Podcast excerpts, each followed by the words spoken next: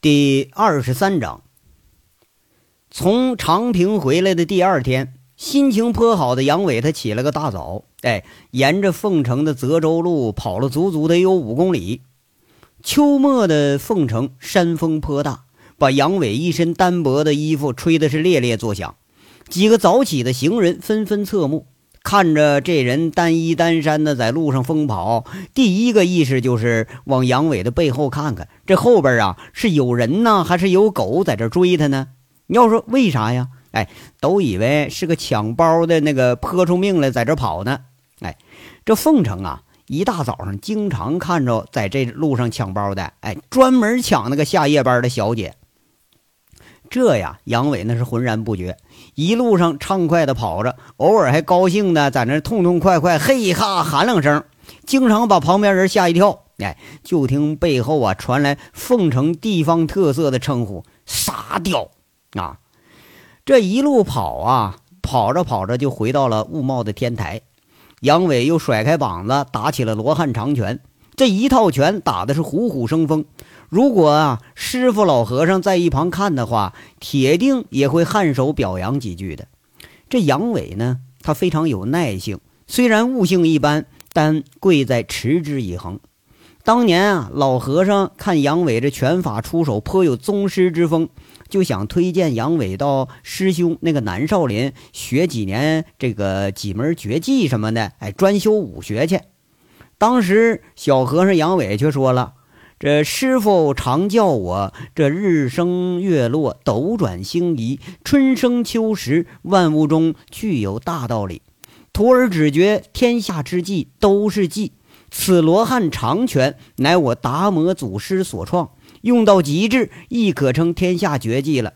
绝技有一即可，又何必贪多误杂，反误我清修呢？当时老和尚是惊为天人呐，就觉得这小和尚是很有灵性啊。但是咱忘了说了啊，那杨伟啊，当年死活不肯到南少林，那是因为在华严寺啊，隔三差五就能偷俩香火钱下山饱饱口福去。就刚才那一套话，那全都是信口胡诌的。不过呀，有一点老和尚看得非常准，那就是杨伟非常有灵性。要是废话不是吗？那要没有灵性，他能想出这么多馊主意来？这个灵性这东西那是学不来的，就像道德和学历没有任何关系一样。八点半，杨伟准时出现在公司的会议室里头，空荡荡的会议室只有李林和大刚两个人。这杨伟啊就皱皱眉头，看来这工作纪律得抓一抓了嘛？啊！昨天通知的好好的，今天八点半开会。他妈的，这群保安兄弟居然没有一个准时来的，足足得有半个小时，这才见着这些保安一个个是摇摇晃晃走进了会议室，有的呢还在那打着哈欠呢。那个王虎子看着还眯着呢，啊，刚坐下靠着椅子，他就有点瞌睡。杨伟啊，在这数数人数，一看这是贼溜还没到，就问李林。李林在那凄凄哀哀说老半天啊，原来呀，这才是贼六。昨天凌晨回到凤城之后就没看着，哎，昨天也就通知了开会了。今天一早上李林打电话，就发现这小子他关机了。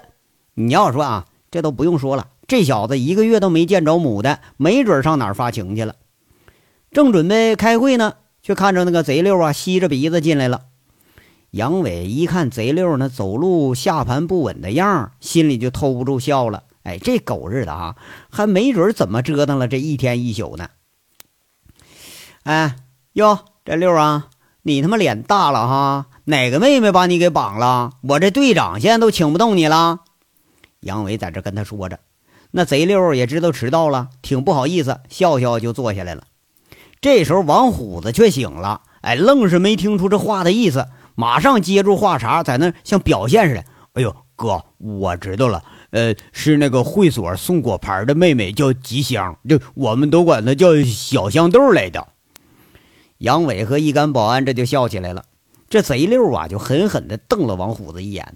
王虎子也不示弱，反瞪着说：“你瞪瞪瞪什么瞪啊？你瞪也是小香豆。”杨伟拍拍桌子，示意大家安静下来，宣布。咱们第二次经理办公会议正式开始了啊！就听这开幕说了：“妈了个逼的！强调一下子啊，你们几个狗日的，以后开会他妈给我准时点谁他妈再迟到，老子大耳刮子扇你啊！开会啊！这都开张一个月了，我把这个月工作咱们总结一下子啊。这个月呢，说起来呀，都他妈的不错。嗨嗨嗨，谁把鞋脱了？味儿这么大啊？找抽是不是？给我套套上！这一干保安呐，是边听边笑，却是当做驴耳朵过风了。左边进是右边出。那李林、刘大刚却是头一次见着杨伟如此当领导啊，俩人也是忍不住笑意。苦啊，就苦了这个郭燕这小丫头了。今天头回参会呀，他们这呃陈宇他俩呀是分好工了，一个布置会场，一个做记录。这一做记录就犯愁了。你说这杨伟他也不忌口，他倒是知道是不是？但不知道的是，居然开会比不开会的时候还厉害呀！十句话里头得有九句得带把。不过人这小丫头那确实也是心思比较玲珑聪明。就见她摇摇笔头写了：某月某日，第一次经理办公会议记录。杨伟总经理首先强调会议纪律，严厉批评了迟到人员，并指出。今后有迟到者将给予处罚，处罚方式待定。你话说那可不是待定，你总不能写扇大嘴巴子不是吗？啊，下面写着说了，第一个月工作中，杨伟总经理对大伙团结一致要回公司欠债表示非常满意，特别表扬了几位到泽州交涉，其实那个原话是骂街啊，就交涉的这个外聘女同志。那原话这个女同志是老娘们儿啊。完了，对省城公干，这原话说的也不是公干，说的是造谣生事啊！说的啊，去省城公干的王成虎、武立民同志啊，提出特别的表扬。闹闹哄哄的，总结着也就到了尾声了。受到表扬的保安们那是个个兴高采烈，好像自己就是经理了。就听杨伟最后说到了一句关键的话：“咱们发钱！”哎呦我操！一干保安这就开始鼓掌了。哎，这是在锦绣时候的规矩。每逢咱把钱收回来了，杨伟就把这众人集中到一块儿。哎，一句发钱就把气氛给你烘托起来了。倒不是说不了解这个情况的那个李林呐、大刚啊和姑娘啊，他们就是面面相觑，他不知道怎么回事呃，这就是怎么说呢？主要是人家也没经历过这个事儿，对不对？那个 那什么，下面我点名。那个点到名的呢，就就站起来，让大家认一认啊！大家咱们头回聚，对不对？有的还没见过面。那个李林、刘大刚这俩兄弟在长平啊，这是忙了一个月了，劳苦功高啊啊！每人发奖金五千啊！这俩人家都不在凤城啊啊！对呀，不在凤城，每人多加两千块钱安家费。杨伟在这给介绍，那李林和刘大刚就站起来跟大家示意，点点头。那个王继成五千，杨伟是话音一落，大炮就站起来了啊，跟大家点头。这混货这个名倒挺好听啊。杨伟在这琢磨，他爹可能是挺有文化。祝启顺五千，哎，不是这名没见过呀。祝启顺，哎，祝启顺，他妈的，祝启顺谁呀？这是啊。杨伟就见也没人搭理他呀，他就喊上了。那郭燕明白什么意思啊？不过他咬着嘴唇就没敢笑，等了老半天呢，就看那个贼溜凄凄哀哀的站起来了，说了：“嗯，队长啊，是我，我我不叫祝启顺，我叫翟启顺，啊，是吗？”杨伟再看看这名单呢，却发现啊是个翟字不过他也不认识啊，看着下面他就念了个祝，现在定睛一看，那下面也不是个祝字啊，就搁那骂他妈的。你说你起个名不会起啊？姓什么不好啊？你姓贼，怪不得你叫贼六呢啊！我操，你这上面还加个雨字啊？你他妈寻思你上面长俩膀，你就是飞贼了是不是啊？啊！不过呢，看你小子这次表现不错，也发五千。这贼六是先苦后甜呐，那脸被说的是一阵红一阵白。不过最后奖金领的不少，咱也不介意了。平时这都叫惯了外号了啊，反而是看着人家这个大名啊有点陌生。比如这个张老三呢，大名啊他叫张三板，这轮子大名叫风石轮啊。这个杨伟啊，还奇怪，你说为什么不是车轮的轮呢？要说这个名最好听的是小五子，他叫武立民。这仨字人杨伟都认识，哎，就跟有一种那个烟呢，叫利民，那个烟盒上写字一样一样的。最后他叫了王成虎五千，虎子站起来就向大家示意啊，特别是向那个郭燕和陈宇那俩小姑娘点头在那笑。就听杨伟说了，这个虎子表现的不错呀，啊，在省城呢还蹲了一天派出所，额外加一千啊。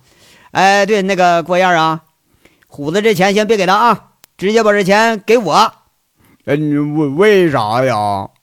虎子从大喜到大悲，这瞬间就转了一圈，他哭丧个脸在这提问了。不是你说因为个啥啊？你什么东西你不知道你啊？有他妈仨俩钱你就烧的你过不了夜，待会儿散会了赌两把又他妈找不着哪儿去了。回头啊，这钱我给月娥。杨伟在那骂骂咧咧呀，那王虎子也不敢反驳呀。就听杨伟最后补充了：“公司现在有三个女同志啊，这个许会计今天有事没来。呃，这个郭燕和陈宇啊是咱们办公室的，这个月在这守着家，干的也不错，一人也发两千块钱奖金。那个俩人啊，跟大伙见见面。这郭燕和陈宇俩人这就激动了。”啊，一个月除了他妈玩游戏，基本啥活也没干呐。现在居然有奖金，哎，这俩人高兴的就站起来了。一个说了：“我叫陈宇，请大家多多关照。”那个说了：“我叫郭燕，请各位前辈多多指教。”哎呀，这些保安大眼瞪小眼的，这眼珠子就离不开了。哎，你别看锦绣这保安一个比一个混啊，这看女人那是一个比一个准。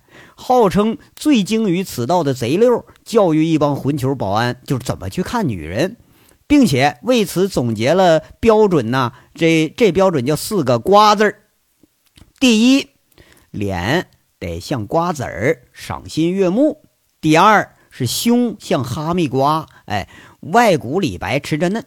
第三是臀部是西葫芦瓜，哎，往上翘。第四啊是个头像丝瓜，哎，直溜高啊。你看，貌似这郭燕和陈宇啊，这四个瓜字全占呐啊！而且这精清纯的小学生妹，那可不是吴妈咪打扮出来那种。特别是人郭燕小声音一出口，那如同婴儿般。呃，这婴儿啊，说实话，就是说人作者的那个写法也是山西的口音，婴儿就是那种黄莺啊，像黄莺那么那么那么婉转。这一干保安的小眼睛啊，就直愣愣盯这俩姑娘，盯的俩人是浑身直起鸡皮疙瘩。嗨嗨嗨嗨，妈了个逼的，怎么看人呢？王大炮啊，你狗日你找抽是不是？杨伟说着呀，就把面前这个烟盒扔过去了。王大炮一侧头躲开了，哥，他们都看呢，干啥就骂我自己呀？王大炮咂巴咂巴嘴儿，把这口水吸回去了。他还有点挺冤枉，妈了个逼的，还敢犟嘴，是不是？他们有你那样吗？啊，这他妈的直盯着俩眼睛发绿流口水，你跟个狼崽子似的。他妈的，哎，知不知道色狼就说你呢？啊！杨伟这话音一落。这几个人呢，笑的就是前仰后仰的了。这时候啊，看王大炮吃瘪，最幸灾乐祸的那是王虎子，笑的在那捂着肚子，差点钻桌子底下去了。那郭燕和陈宇这俩人啊，这时候却憋成了俩苦瓜脸了。那是杨伟说着话吧，倒是护着自己，只不过这方式也忒特殊点了吧？听的这俩人啊，不知道是该哭啊，还是该笑。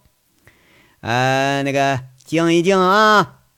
隔了一小会儿，杨伟看笑差不多了，拍拍桌子说了：“下一步啊，就是这个煤矿的那些事儿了。嗯，这个呢，让大刚和林子给大家说道说道，大家心里头得有个准备呀。啊，那个，那你们俩，呃，给给谁给介绍一下子呀？”